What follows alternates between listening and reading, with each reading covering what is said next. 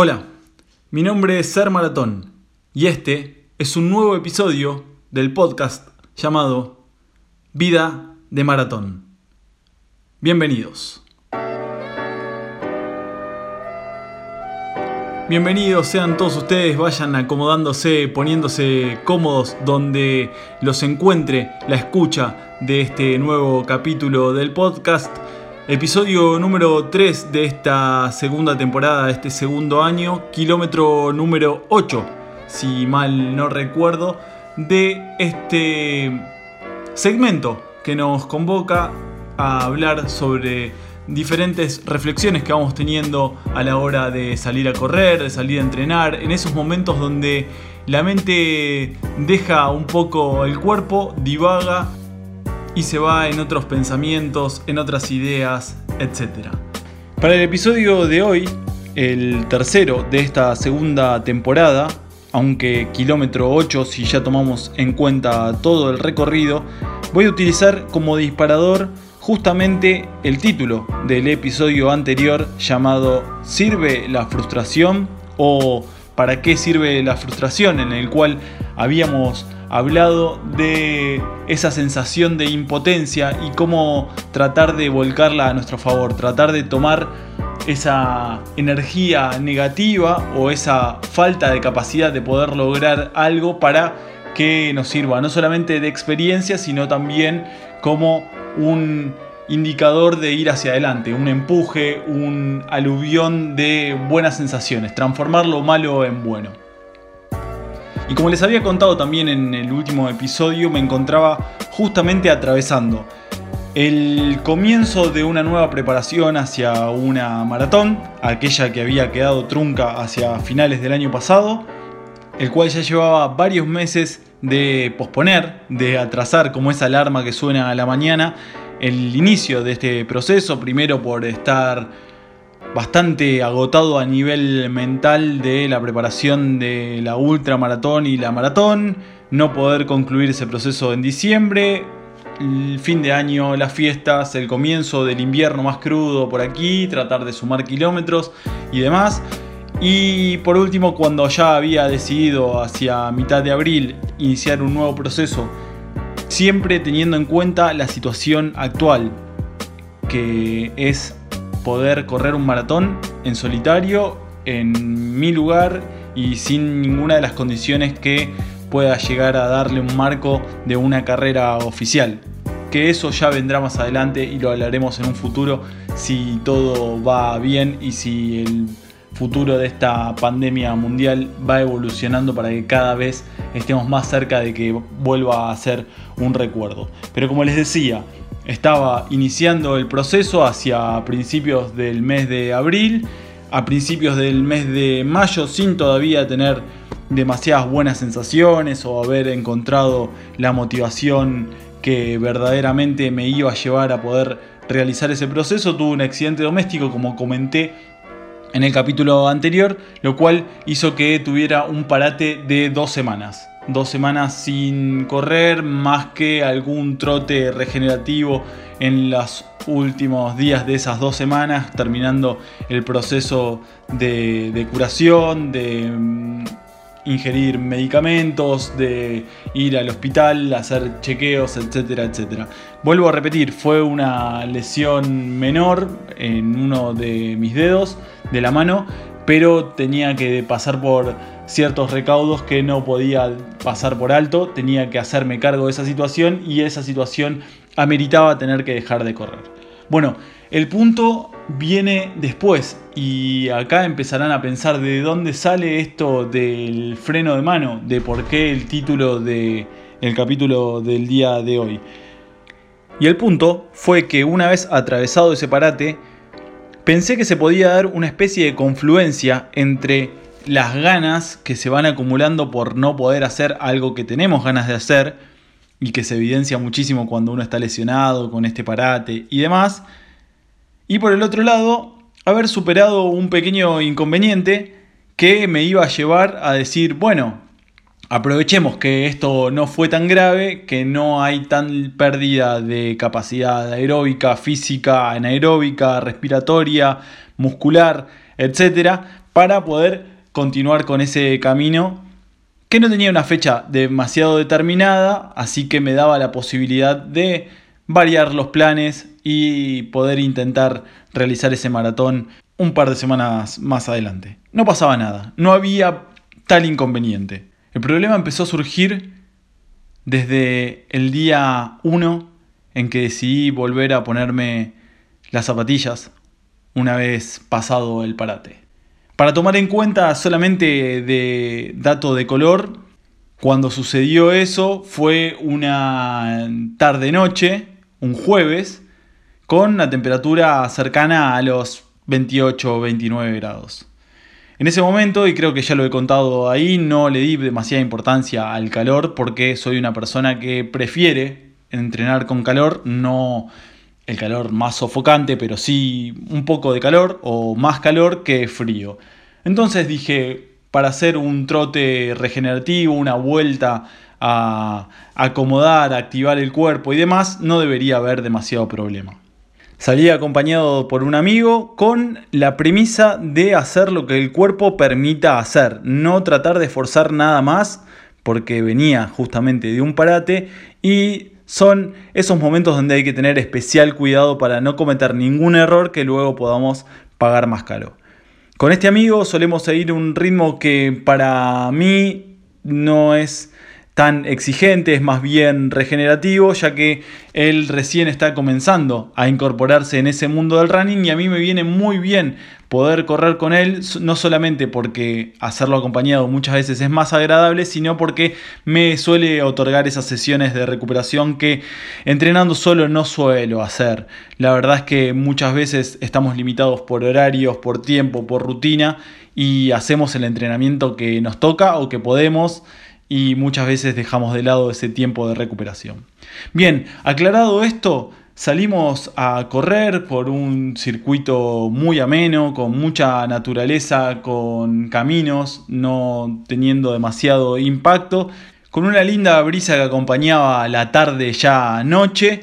Así que estaba todo dado para poder empezar a volver a acomodar las cosas en su lugar, para acomodar la estantería. Sin embargo, ya en los primeros 3-4 kilómetros no me sentí del todo bien.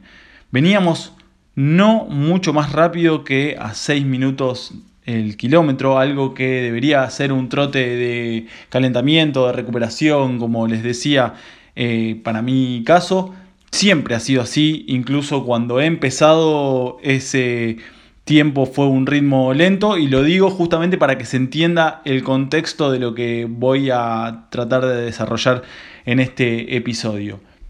Y por primera vez, corriendo acompañado con él, como hago ya hace unos 3-4 meses, tuve que pedirle que frenáramos porque no podía soportar el ritmo.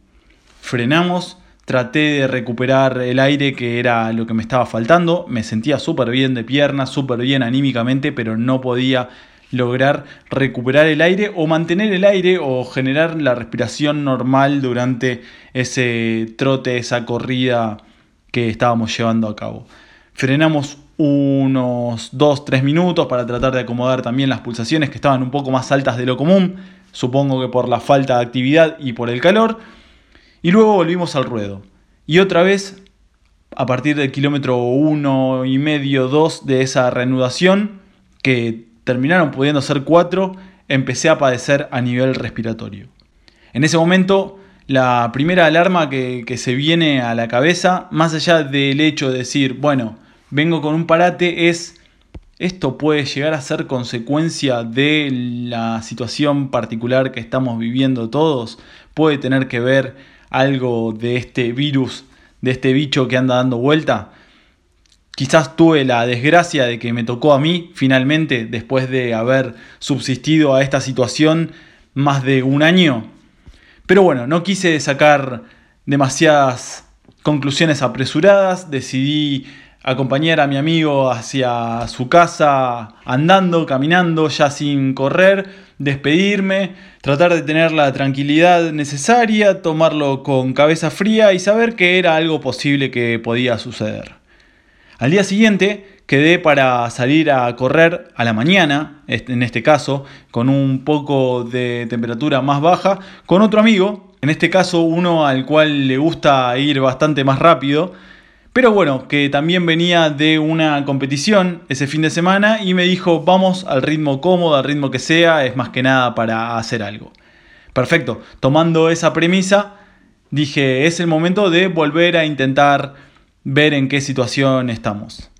Y la situación empeoró muchísimo. Ya se me hizo muy complicado poder hacer los dos primeros kilómetros a ritmo de trote, luego de parar y de respirar y de descansar y tratar de volver a arrancar, ya no pude hacer un kilómetro y medio y luego al volver a intentar una tercera vez no pude completar un kilómetro al trote a 6 minutos por kilómetro, suave, sin demasiado impacto, no pude. La verdad que en ese momento se apoderó de mí ya una especie de situación más cercana al miedo. Estaba bastante afligido por quizás estar atravesando la enfermedad o entender que había algo que me estaba imposibilitando trotar o correr muy suave. Entonces ahí es donde empiezan a confluir todos los fantasmas y la cabeza a veces, si no está bien ubicada, puede ser una de nuestras peores enemigas. ¿Por qué digo esto? Porque al ver que no van saliendo las cosas, enseguida empecé a pensar que iba a ser muy difícil recuperar la situación en la que estaba antes del parate y mucho mayor antes de fin de año, que es uno de los objetivos que tenía en este año de volver a poder estar en ese ritmo y poder empezar a disfrutar de las competencias cuando ellas se vuelvan a realizar o incluso de mis retos personales. Pero puedo decirlos con franqueza que, que sentí miedo, sentí miedo por estar enfermo, por estar enfermo en esta situación, por estar enfermo de una situación o de una enfermedad tan particular como es la que hoy en día llena todos los titulares de todo el mundo, si bien cada vez es menos gracias a que todo va evolucionando, a la evolución de la ciencia y a que se van dando cuestiones como la vacunación y otros factores que van haciendo que cada vez nos acerquemos más hacia el final de esto. Pero bueno, sentí miedo, frustración, angustia, y creía que iba a ser muy muy difícil poder salir de eso porque ya no era algo que dependiera de mí, sino que sentía como algo externo que se estaba entrometiendo en mis planes. Pero a veces lo cabeza dura le gana a lo racional y esa misma tarde de viernes, previo a un cumpleaños justamente de mi amigo, el que me había acompañado el día anterior, decidí volver a intentarlo. Más que nada para tratar de acompañarlo, en este caso a él, y sintiendo que lo único que me podía llevar a pensar que podría estar enfermo era esa falta de aire haciendo actividad física. Entonces no era algo determinante. En ese tercer entrenamiento, tratando de buscar algún aliciente, algún indicio de que solamente eran fantasmas autopercibidos, pero no era la realidad, Decidimos hacer 5 kilómetros a un ritmo bajo, a 5.40, 5.45, para ver qué tal estaba, si había sido tan solo un mal día, un par de malos entrenamientos. Finalmente pudimos hacer los 5 kilómetros a 5.40, pero otra vez tuve la necesidad de frenar en el medio, de no poder hacer los 5 kilómetros de manera consecutiva y de un tirón por la falta de aire. A partir de ahí decidí bajar la persiana de esa semana, ducharme en casa, volver a pensar en el día a día normal, en despejar la cabeza en el fin de semana y no hacer nada. Siempre atento a la evolución de lo que podía llegar a suceder, pero sí sintiendo también una fatiga muy importante en el cuerpo, así que lo que más estaba a mano era descansar, que en realidad era lo correcto. La evolución siguió siendo adecuada, el sábado y el domingo no hice nada y ya el día lunes otra vez con mi amigo volvimos a intentarlo. Y esta vez sí todo empezó a fluir de manera más normal. No tuve síntomas durante el fin de semana, no tuve nada que me llevara a pensar que podía haber contraído COVID, así que traté de volver a la normalidad después de un reset del fin de semana, del descanso. Y ese día lunes pude hacer 10 kilómetros a 5.40 y luego el día martes comencé con trabajos más específicos y a día de hoy ya llevo casi 10 días entrenando de manera consecutiva con mejores o peores resultados, pero en la cotidianeidad de poder entrenar y ya eso me hace mucho más feliz, además de haber logrado evitar una vez más contraer esta bendita enfermedad. Sin embargo, algo, un detalle que no les indiqué o que no les conté mientras les venía contando toda esta situación fue que de ese miércoles para ese jueves casi no pude pegar un ojo, dormí dos horas solamente y ya cerca de la mañana no pude dormir durante la madrugada, estaba desvelado y del jueves al viernes me sucedió lo mismo.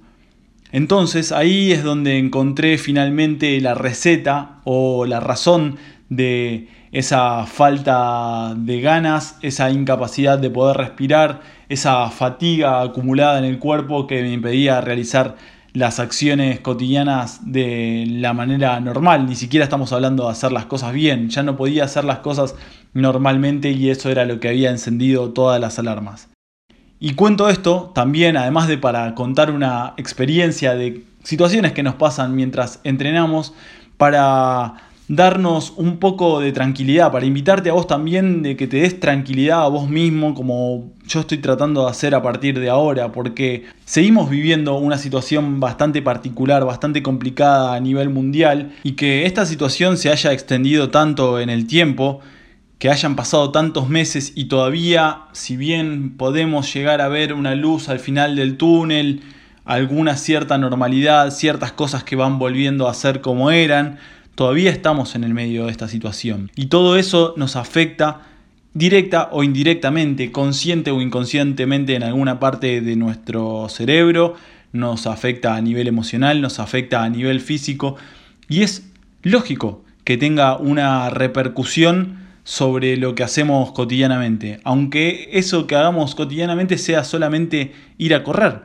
que pensamos que es algo hasta mecánico, simple, sobre todo cuando no estamos haciendo algún trabajo específico. Es ir y hacer un paso tras otro, un paso tras otro, y si somos corredores que hacemos esta actividad de manera regular, cotidiana, no deberíamos fallar en un trote o no poder realizar, aunque sea esa corridita que nos sirva para despejar la cabeza de tantos otros problemas. Pero sí, todo forma parte de un uno, todo confluye y hay veces que hay que escuchar el cuerpo, siempre lo decimos cuando tenemos algún dolor de algún tipo y a veces hay que escuchar a la cabeza. A veces lo mejor para sacarse los problemas de encima es salir a correr un rato, despejarse y disfrutar de la naturaleza, del paisaje, de las calles, de los autos, los árboles, la música que podamos escuchar en el mientras tanto. Y otras veces,